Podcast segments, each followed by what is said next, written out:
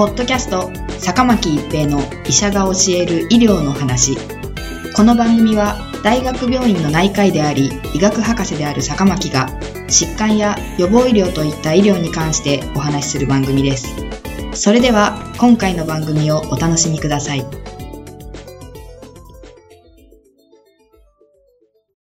皆さんこんにちは、坂巻一平です。ポッドキャスト坂巻一平の医者が教える医療の話。今回は平均寿命と健康寿命のお話です。皆さんは健康寿命という言葉をお聞きになったことがあるでしょうか ?2000 年に WHO 世界保健機構が健康寿命の概念を提唱していますが、健康寿命とは健康上の問題で日常生活が制限されることなく生活できる期間と定義されています。すなわち、健康寿命とは認知症があったり、いわゆる寝たきりで介護を受けたりせずに、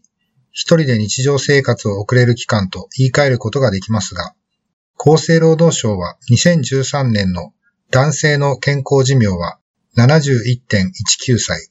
平均寿命は80.21歳、女性の健康寿命は74.21歳、平均寿命は86.61歳だったと公表しました。2013年のデータを2010年のものと比べてみますと、健康寿命は男性で0.7歳以上、女性で0.5歳以上伸びていますが、平均寿命もまた伸びており、健康寿命と平均寿命との差は男性で9.02年、女性で12.4年もあるのです。この平均寿命と健康寿命との差の期間は、認知症があって自分で物事が判断できなかったり、いわゆる寝たきり状態で介護を必要として、自分一人では日常生活が送れない期間ですから、この期間が長ければ長いほどご本人もご家族も負担を強いられることになります。精神的負担、身体的負担、経済的負担が同時にやってくるのです。さらに平均寿命と健康寿命との差が拡大すれば、医療費や介護給付費の多くを消費する期間が増大することになり、社会の負担も大きくなることになります。いわゆる寝たきり状態を招く疾患には脳血管疾患後遺症、骨粗鬆症による骨折後などが挙げられますが、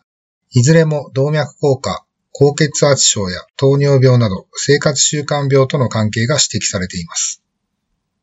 今後は自分の健康は自分で守らなければならず、今まで以上にご自身の健康寿命を伸ばす努力をしなければならなくなるでしょう。